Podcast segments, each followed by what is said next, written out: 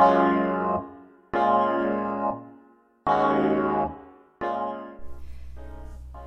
んにちは、アーユルナースのりえです。スージングラジオ第134回始まりました。このラジオではアーユルベーダの知恵から癒しを配信していきます。この配信はポッドキャスト、スタンド FM でお聞きいただけます。質問やメッセージ等はインスタグラムのダイレクトメールかスタンド FM のレター機能で募集していますので送っていただけると嬉しいです。皆さんいかがお過ごしですか？今日は10月11日の今は午後2時頃になります。はい。えっ、と今日はあの、まあ、タイトルすべては音、かっこ波動っていうことで音に関する話をしていこうと思ってるんですけどあのその前にちょっと雑談まあ内容も雑談になるんですけどはい。昨日ですねあの久しぶりに病院に行くっていうことがありましてそう何があったかっていうとまあ久しぶりにサーフィンしたいなと思って海に行ったんですけど海入って開始30分ぐらいで サーフボードがおでこおでこっていうか頭部に直撃していきなり海の上で出血するっていう。あのハプニングが起きましてはい。冒頭からお話しするような内容じゃないんですけどまあタイムリーな話なんで。はい。でまあ頭ってすごい血が出やすいんですよね。特に海の上ね海水だったりすると。まあ、とにかく片手でしっかりと圧迫止血してで、まあ、片手でパドルしてビーチまで上がってでたまたまビーチに人がいたのでちょっとサーフボード持っていただいてお手伝いしてもらってでまあ10分ぐらいしっかりと圧迫止血してから病院に向かうっていう感じでね、まあ、我ながら冷静にやってたんですけどはいあの結構流血してもう目の中に血とか入ってきて前が見えなかったりしたんですけど傷自体は2 3センチぐらいで3針きれいに塗ってもらってあの元気にしてます。はい。ただねああいうハプニングが起きるとちょっとイレギュラーじゃないですか。だからねうわーと思って。で普段の私だったらなんで怪我したんやろうとかこれはどういう意味なんやろうってすごい考え込むんですよ。とにかくもうしかも考え込むって言ってもなんか自分の反省点を探す方に考え込むんですよね。こんなことしたから怪我したんやわみたいな感じで。うん。でもなんか今回ちょっとそれじゃないなと思って。あのこれをどうポジティブに捉えれんねんっていうところになったんですよね。まあいろいろ経緯があって今週私はポジティブ習慣っていうところでやってるのでこれまた後でお話しします。練習中なんですよ。そう。でそう。そうするとね結構この怪我から得られたこととか見えてくることってやっぱ広がっていってですね。はい。まあ、今回助けてくれた人にももちろん感謝なんですけど久しぶりに病院に行ったらそこは前の職場なのであの市長さんとかドクターとかねちょうど本当に私がお世話になった人たちがたまたまこの外来にいてくださって最初はね気づかれへんかなと思ったけどやっぱ名前があんまりいないからすぐに気づかれて 元気？っていうことでちょっとお話もしてもらって。で先生も最初ステープラーってあのホッチキスみたいなので縫おうかなって言ってたんですけどやっぱり手縫いにしようかなって言って丁寧にねおでこきれいに縫ってくださってでその脳外科の先生すごく手先が器用で丁寧な先生って私知ってたのであめっちゃありがたいなと思って縫ってもらいました。うん。なのでそうまあ奇跡的にね人を巻き込まずに自損事故で済んだっていうところとかこうやって誰か助けてくれて病院まで連れてってもらえたりとか結果病院でもねあの綺麗に縫合してもらって無事に傷もそこまで深くなかったりとかしてはいあのハプニングはあったんですけどすごくラッキーでした。そう。多少痛いんですけどこの眉間しかめたりするとおでこの筋肉ってつながってるからギュッと痛かったりするんですけどあの結果的になんか良かったなっていう感じです。ねこの頭の怪我からじゃあどんなメッセージ受け取るってなってくるとまあ頭で考えすぎですよっていうのがまず出てきたりしてね私はすごく思考をぐるぐると基本的にぐるぐると考え事が多いタイプなのでね多いなって気づいてるからまだいいんですけど 昔なんかもっとずっと考えっぱなしだったかもしれないんですけど、うん、あとはねやっぱ今アーユルベーダっていうこの伝統医学東洋医学好きなんで勉強してるんですけどやっぱり西洋医学のいいところっていうのももちろんあるのも知ってるしそこで一生懸命働いてる先生とか看護師さんがいるのも知ってはいるし自分がもともといた現場だから。でもそういう現場に改めていくとやっぱりこの人たちの力が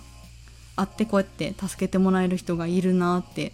もう一回身をもって感じたりとかそして自分がこの患者さん側になることっていうのも私もともと結構丈夫なのであんまりないわけですよね。怪我しない限り病院に行くことってほとんどなくて本当に。なのでこう病院に行ってお世話になるっていうこともまた私の中で新鮮であり大事なことを思い出したりしてそうどっちも必要だなってやっぱ統合医療の時代だなとか思ったりしてそうそんなこと感じてる昨日丸一日そんな日でした。元気ですよ。すごく元気なんですけどなんかねそういうこといっぱい気づけたので結果ラッキーだったなと思って。でお友達とかもすごくあの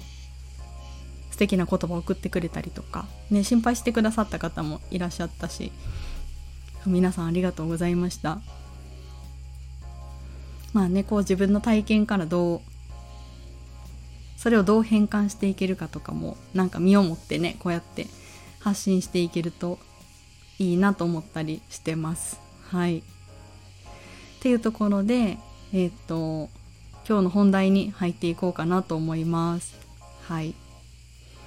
えっと音の話なんですよね。これちょっと春分秋どっちでしたっけ？秋秋の方秋分に遡るんですけど9月23日の週ですよね。この週は結構たくさんイベントがあって私の中では。結構スペシャルな1週間だったんですよね。で、まあ、いろんなことがあったんですけど、えっと、メインのイベントが9月24日のリトリート。無事にね開催して無事に終了することができました。えっとこちらのラジオ今回ノートの記事と連動してるのでぜひリンク飛んでいただきたいんですけどえっとひなこさんが主催してくれた癒しのワンデーリトリートっていうところでえっと私はアーユルベーダのクラスの方で参加させていただいてます。はい。でヨガのクラスとスパイスカレーのランチとアーユルベーダのクラスっていう3本立ての癒しのリトリート。ねめっちゃ楽しかったです。ひなこさんね企画してくださってありがとうございました。ね初めての愛知県にも新幹線で行きまして愛知名古屋駅とかめっちゃ楽しかったですね。すごいこのリトリートの後の話になるんですけど南インド料理屋さんとかにも行ってひなこさんとね最後ディナー食べたんですけど楽しかったですね。はい。なんか普段オンラインでねお話ししてる分こうやって実際に会って一緒に歩いたりとか一緒にご飯食べるっていうただ普通のことすらやっぱすごく嬉しくってですね。なんかすごい楽しかったです。はい。でそうそうそう。このヨガクラスですよね。リトリートの朝はヨガのクラスからスタートしたんですけどシャバーサナの時にえっと、ひなこさんがシンギングボールとレイキヒーリングで最後癒してくれたんですよね。うん、でやっぱりああいう音ですよね。シンギングボールの音とレイキもある意味音です。波動になってくるので。がやっぱり体とかを浄化したり癒したりするなっていうのをすごく感じたりとかですね。はい。あとはそのスパイスカレー。スパイスカレーはスリランカ風のスパイスカレーなんですけどすごい美味しくって、はい、こういうご飯のねエネルギーとかももらいつつすごく癒しになったなっていうところでした。はい、で私のアユルベーダのクラスは、えーと、予防医学とか家庭医学とか生活のヒントとしてアーユルベーダを取り入れられますよっていうところをお伝えしたくて。ねあの普段はアーユルベーダって聞くと日本ではまだまだリラクゼーションとかオイルマッサージの印象が強いかもしれないんですけどそういった予防医学的な視点でなおかつ家で取り入れられるようなことをお話ししてみました。はい。これもしかしたら前回のラジオでちょっとお話ししてるかもしれないんですけど今回ね改めてリトリートのお話させていただきました。はいひなこさん企画してくださって本当にありがとうございました。来てくださった皆さんも本当にありがとうございました。はい。っていうところでえー、っと音の話に入っていくとえー、っとそう9月の23日これが春春分。春ですよね。秋分か。ごめんなさい。秋分の日。そうそうそう。大阪にね帰ってました。リトリートの前日大阪にいたんですけどそこでね私音叉のヒーリングを受けたんですよ。音叉って鳴らすやつありますよね。音チーンって鳴らすやつでそれぞれの周波数がいろんな効果とかね持ってたりするんですけど音叉ヒーリングどんなものか正直わからないまま。えっと、たまたまタイミングがあって予約して水上診療所さんっていうところの大阪の出張日と私がちょうど空いてる時間っていうのがマッチして受けさせていただきました。はい。でそこでも全身に霊気してもらってから音叉で骨格チューニングをしてもらったんですけどこの骨格調整用の音叉っていうものがあって私の場合は大きなね腰痛とか出たことないんですけど巻き肩とか仙骨の歪みとか持っててそこにねアプローチしてもらいました。でこれまで整体とかにも行ったことないし全身のマッサージとかもほとんど受けたことなくって受けるとしたらあの種子島で太鼓式マッサージいつもしてもらってる方に全身やってもらうっていう以外はほとんどなくってですね。うん。でなおかつこうやって骨格調整とかも本当に初めてだったんですけどはい音叉を鳴らしながら骨とか腱とかにゆっくり当ててもらうんですよね。そうすると結構不思議な感覚で今まで感じたことない振動によるなんか鈍痛っていうのかな？なんか響きがあってそうそうするとね何回か当てていくと肩がちょっと開いたりとか骨が少しずつ場所を変えてるのが分かるんですよね。この音さんの微細な振動が骨をちょっとずつ骨とか腱とかにちょっとずつ動きを与えてくれてる感じ。面白かったです。そう。で終わった後どうかっていうとやっぱ骨が、まあ、私の場合巻き型なのでちょっと開いてるからなんか体がまっすぐになった感じがするんですよね。うん、で結構思ったのがこの骨の歪みってマインドに影響してるなっていうふうに思ったんですよ。そう。これ逆もそうだと思うんですけど肩が楽になって力が抜けたから気持ちもリラックスしてるっていうかそんな感じでした。そう。ね今回だから音叉でチューニングしてもらったプラス普段の生活ヨガね私アーサナ練習中なので引き続きセルフケアしていくのが大事だと思うんですけど普段ずっと力んでるから力が抜けた状態っていうのは私あんまり知らなかったはずなんですよ。この力みっていうのがもういつの時代から始まって始まってたっていうかいつからこうなのかわからないぐらいなので。うん。なので、まあ、骨のポジションが少し変わったりとかこの骨格的に楽になったりするっていうことは心にまで結構影響するなっていうふうに思いました。なんかいい感じに緩んで気持ちの余裕みたいなのが生まれるんですよね。不思議なもので。そうこれ結構何日間もずっと持続していてあこの感覚が大事なんだなっていうふうに思ってたところです。はい。そう。でねこの施術してくれたあさみさんっていう方がそう目の前の人自分のところに来てくれた人の体も自分の一部だと思ってできるだけ多く音差当てるんですっていうふうに話されてて。そう素敵だなっていうふうにすごく思ったんですよね。そう。目の前の人も自分の一部っていうことっていうのはやっぱりこれ前回のノートの記事でもお話ししてるんですけどなんか相手は自分の鏡だって言われることもあるじゃないですか。そう。でも大きく考えると私たちみんな宇宙の一部になってくるからお互いがまあお互いでありそう誰かを癒すことは自分の癒しにもなってくるとかそこに共鳴してるとかそんな風にも考えるとまさにその通りだなっていうふうに思いましたね。うん、なので今回はこのね体の歪みとかね体は心にやっぱ影響してるし心は体に影響するっていうのをこの骨格から感じれたんですごいこの視点に気づけたのもあのラッキーだったなっていうふうに思いました。はい。ね皆さんもこの骨の歪みとか癖なんか姿勢の癖とかがもしかしたら自分の普段のマインドにつながってるかもしれないのでちょっと感じてみてください。はい。そう。でこの音に関して2つ目。今回音に関する話4つあるんですけどライブの話をね久々にしようと思います。はい。これ9月の23日にドーピングパンダとヒゲというバンドのライブがあったんですよね。はい。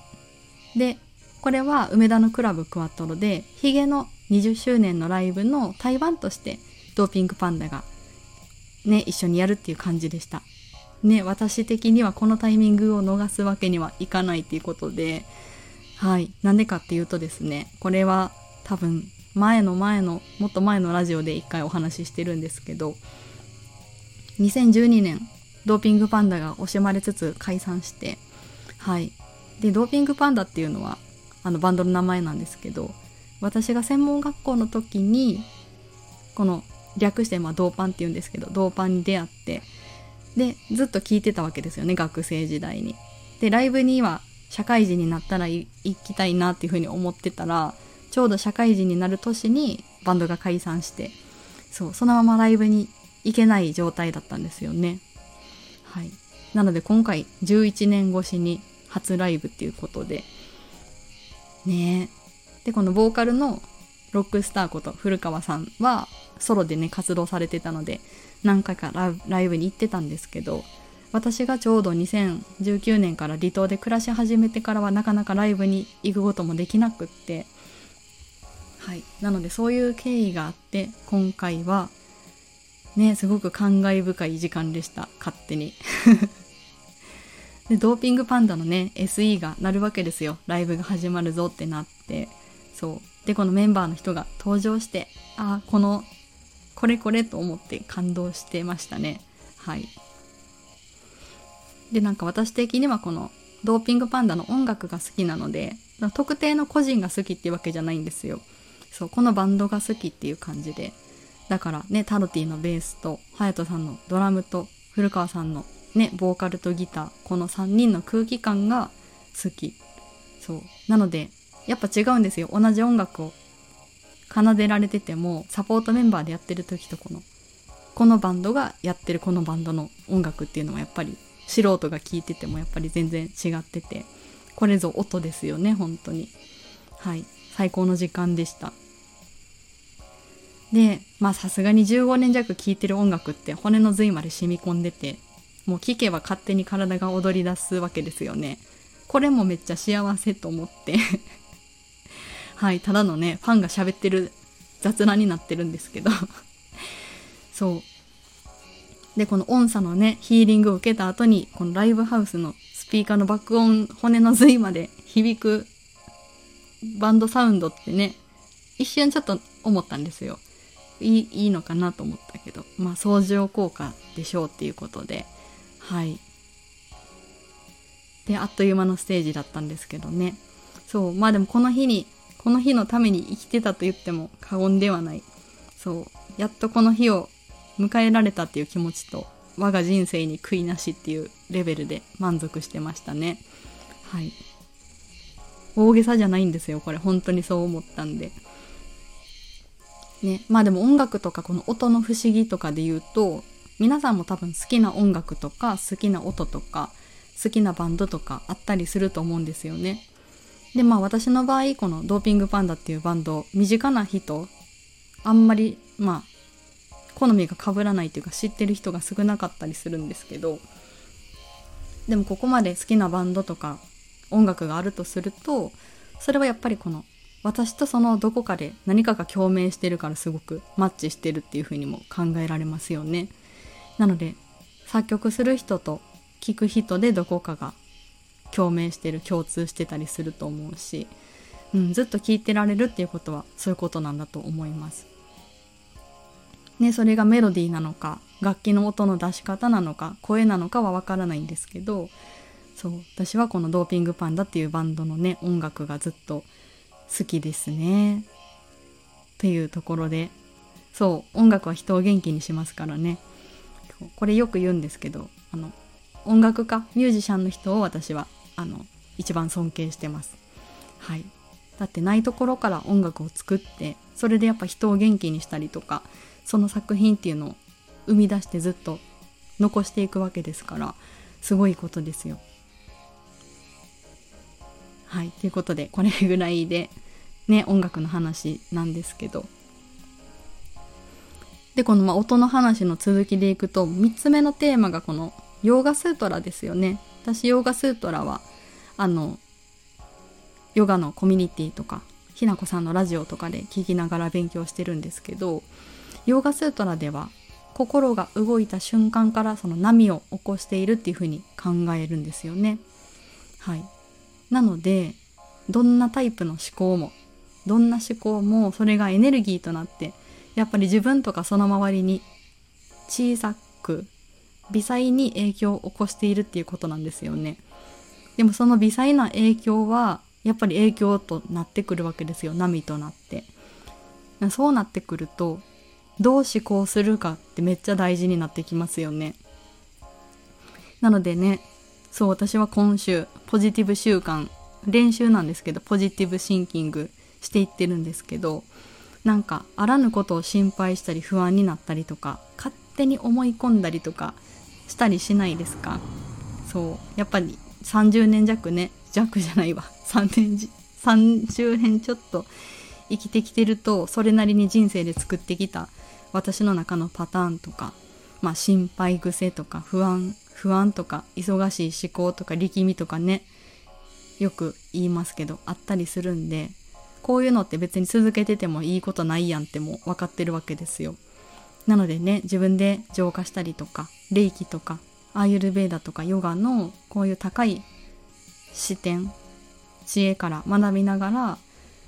やっていってるわけですけどそうなのでねリラックスしたマインドでいることとか人にも自分にも優しくいることとかねこの、まあ、全部この宇宙の一部ですよっていうところにそういう視点に持っていくとちっちゃい苦しみとか癖から離れてちょっと楽になれるんですよね。そうでやっぱりこれも練習しないとすぐ自分のパターンに戻ってしまったりするからね今週は私はポジティブバイブス習慣っていうことで練習中です。ね、あんなこともこんなこともちょっと面白く楽しく捉えてみるっていうそう冒頭でねお話しした今回の頭の怪我に関してもね普段私根が考え込むタイプなので物事を突き詰めてこの原因とか反省点とかすごい探しちゃうタイプなんですよ自分に関しては。うん、でもそういう思考ベースの頭の使い方からちょっと離れてフィーリングの方ですよね。どう感じるかとかもうちょっとこの頭じゃなくてもっと奥で感じることをキャッチしてなおかつちょっとポジティブにね面白くユーモア的に捉えていくっていうのを練習中です。はい。なのでね心の動かし方っていうのも影響してるんだなっていうところ。そう。なのでこの練習してどう変わるんやっていうのも楽しみですよね。はい、皆さんももし私みたいな人がいらっしゃったら今週ポジティブバイブス週間にしてみましょう。はい、でなんかねよくこの星読みのユージさんがお話しされてる言葉があってこの「ないない」をあるあるにしていくっていう言葉これ捉え方がちょっと変えてみるとないと思ってたけどあるやんっていう考え方に変えていくのもすごくいいなと思っててねなんかこの選択はなしですっていうのをありにしていくのもそうだと思うんですけど私これが足りてないとかこれが足りてないとか思うとそれがどんどん苦しみになっていくから私これもあるしこれもあるんだっていう今で満ち足りているっていう考え方ですよね。そうすると本当にあのありがたいなっていう気持ちに戻ってきます、はい、で最後4番目なんですけどえっと、波動の法則足立育郎さんって読むのかな？の、えっと、本をちょっとずつ読み進めてるんですよ。この本去年に買っててちょっと難しくて少しずつ読んだり休憩したりしてるんですけどこの波動の法則の読み進めていくとですねあの84ページ持ってる方はね私より読んでる方だと思うのでなんか私が言えるようなあれじゃないかもしれないんですけどすごくいい文章なるほどなって思う文章があってえっと読みますね。愛と調和が全ての物質のあ全ての存在物の元になっている。これは地球上でいう全ての存在物です。そう。なので、まあ、ざっくり言うとこの物質存在物の元になってるこの原子とかねああいうちっちゃいちっちゃいものの動きっていうのはそれぞれ意識とかがあってそれが愛と調和のエネルギーっていうこと ざっくり言ってこれちょっと違ってたらめっちゃ申し訳ないんですけど今の私の認識はそういう感じです。そう。なのでね全てが愛と調和を持ってるっていうふうに考えるとだから私たちはこの地球上にいるからこの愛と調和の中にいるっていうふうに考えられるんですよ。そうするとこの起こることとか出会う人とか出会うものとか、まあ、全て必然だったりとか自分のために出会うべくして出会ってることになってくるんですよね。そうすると何も心配いらないし自分もその調和の心を持って生きていればそれと調和していくわけですよね。うん、そうなんかそんな風に考えるとなんかなんて言うんでしょうねもう十分なんだなっていう風に思ったりとかそうなんかすごく まとめるの難しくなってきちゃったけど要は全て起こるべくして起こってるしそれを受け止めていったりとか自分もなんかそこに変に考えて逆らうんじゃなくてこの愛と調和のエネルギーでねあの過ごしていけば全てうまくいくんじゃないかなっていうふうに思ったりしたわけですね。はい、なので今回この「音」というくくりでまとめてね4つのお話をしてみたんですけどどうでしたでしょうか？はい。こちらノートの方でね書いてるともう3000文字超えてたんで内容的にはこの辺で終わりになるんですけどなんかこの9月10月はこういうことを私は考えて過ごしてます。はい。なのでねちょっと思考思考も波になってくるのであの自分の心をどう動かしていくかっていうのをちょっと実験的に練習してみたりはい、一緒にねされる方がいらっしゃったら是非一緒にやっていきましょう。はい、であの前回のラジオにあのスタンド FM の方のレターでお返事いただいてたんですよ。ね、ありがとうございました。読ませていただいてます。はい。あの、スタンド FM のレター機能は、直接あれにお返事することができないので、ね、こちらでちょっとお礼だけお伝えします。はい、よかったです。はい、ありがとうございます。というところで今日の配信はこんな感じで終わろうかなと思います。はい。もう30分ぐらい経つんですけど長くなりましたが最後まで聞いていただいてありがとうございました。ねまたご感想とかねお便りとかあればあのお気軽にお待ちしてますのでいつでも送ってください。はい。じゃあこれで終わります。リーでした。